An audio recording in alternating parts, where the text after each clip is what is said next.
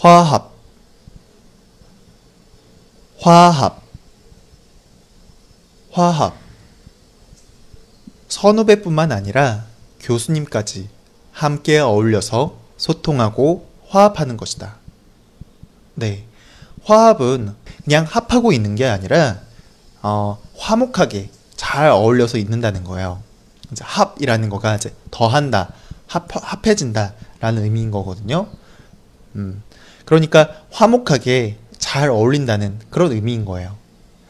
음, 선후배뿐만 아니라 교수님까지 함께 어울려서 소통하고 화합하는 것이다. 라는 그런 말은 그러니까 선배, 후배, 교수님 모두 다 합해서 모두 다 어, 화목하게 어울리고 함께 이야기하고 소통한다라는 그런 뜻인 거예요.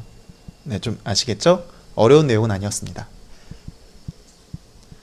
선후배뿐만 아니라 교수님까지 함께 어울려서 소통하고 화합하는 것이다.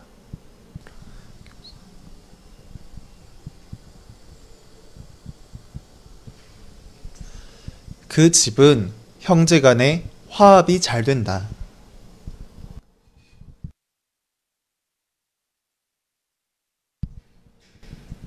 그 집은 형제 간의 화합이 잘 된다.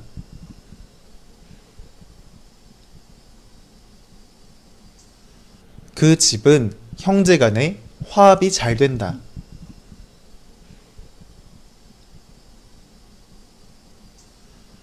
우리 모두 화합해서 잘 지내봐요.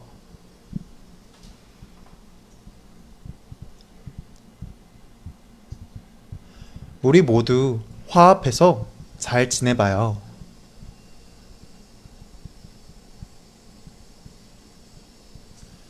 우리 모두 화합해서 잘 지내봐요.